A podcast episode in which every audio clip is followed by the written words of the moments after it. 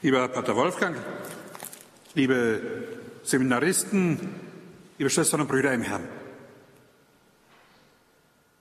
Mit brennendem Herzen machen sich die Jünger von Emmaus auf den Weg, um den anderen zu erzählen, dass Jesus lebe. Sie sind Feuer und Flamme für den Auferstandenen. Ihre Begegnung mit ihm schenkt, schenkt ihnen einen nie dagewesenen Elan.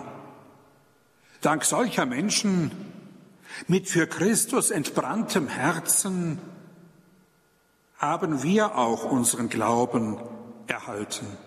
Dank der Apostel, dank der Missionare der frühen Kirche, dank so vieler Heiliger und Seliger, dank so vielen Glaubenden aus allen Schichten, dank auch vielleicht unseren Eltern und Lehrern und so weiter und so fort. Was Not tut, liebe Schwestern und Brüder, das habe ich schon vor zwölf Jahren einmal gesagt, diese Predigt, aber das hat an Aktualität nicht verloren. Was Not tut, sind auch heute brennende Herzen, vom Geist entflammte Christen, die unser sogenanntes christliches Abendland beackern, neu evangelisieren, wenn wir wirklich wollen, dass der Glaube weiterlebt, dass der Glaube eine Chance hat in unseren Breiten. Nur, woher sollen diese Christen kommen? Die selbstverständliche Glaubensweitergabe von Generation zu Generation, eine Aufgabe, die ja die Eltern bei der Taufe ihrer Kinder ja versprochen haben nur ziemlich häufig nicht einhalten, dieses Versprechen. Deshalb scheint, es, scheint diese Glaubensweitergabe unterbrochen zu sein, zumindest schwer gestört zu sein. Aber das ist trotzdem kein Grund zu verzweifeln, liebe Schwestern und Brüder, die Hände in den Schoß zu legen oder zu jammern. Brannte uns nicht das Herz, und in derselben Stunde brachen sie auf. Nur, was hat das Herz der Jünger brennend gemacht? Schauen wir uns die Stelle genauer an.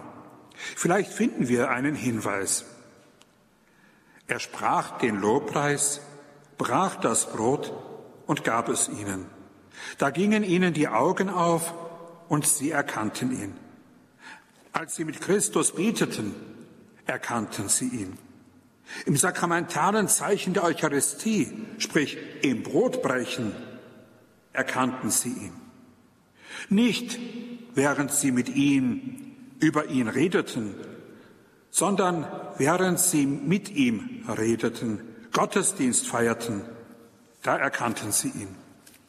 Das Gebet und die Feier der Sakramente sind der Weg, um Christus wirklich zu begegnen die Herzen zu entflammen. Das ist das Entscheidende, liebe Schwestern und Brüder. Das bleibt das Entscheidende. Christus begegnet mir nicht in irgendwelchen Pastoralplänen, in irgendwelchen synodalen Wegen aller Deutschland, in irgendwelchen Umstrukturierungen von Diözesen, in Konferenzen und Tagungen. Wenn nämlich all diese Pläne, Strukturen, Konferenzen, Tagungen nicht zum Gebet führen, die Sakramente erschließen, dann sind sie wie eine Art Käseglocke. Eine Käseglocke, die dem Feuer des Glaubens letztlich den nötigen Sauerstoff nehmen. Und das Feuer des Glaubens im Herzen, in meinem Herzen wachzuhalten, im Herzen eines jeden Einzelnen von uns, bedarf es eben des beständigen Gebetes, bedarf es des Empfangs der Sakramente. Gebet und Sakramente sind sozusagen das Holz, das das Feuer, das dem Feuer Nahrung gibt. Selbst das kleinste Stoßgebet hält unseren Glauben am Brennen. Quasi wie ein kleiner Reisigzweig das Feuer.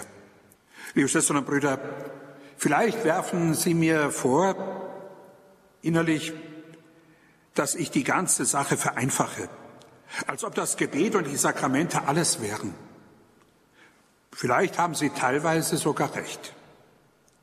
Aber ich bin davon überzeugt, dass ohne Gebet, dass ohne die Sakramente und damit auch ohne das Priestertum, von dem ja manche Leute in Deutschland meinen, es wäre besser, eine priesterlose Kirche aufzubauen, ohne das Priestertum alles nichts wäre.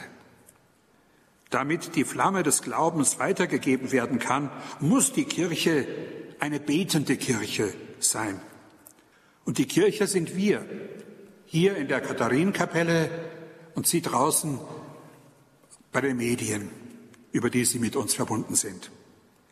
Das Gebet, egal ob vorformuliert oder frei, ob lang oder kurz, ob Dank oder Bitte, das Gebet ist immer ein Zeichen der Treue. Wer betet, auch wenn er meint, es würde nichts nützen, wer treu im Gebet bleibt, der bleibt auch Gott treu. Wer die Sakramente empfängt, bleibt Gott treu. Das gilt für jeden Gläubigen und auch für die gesamte Kirche. Amen.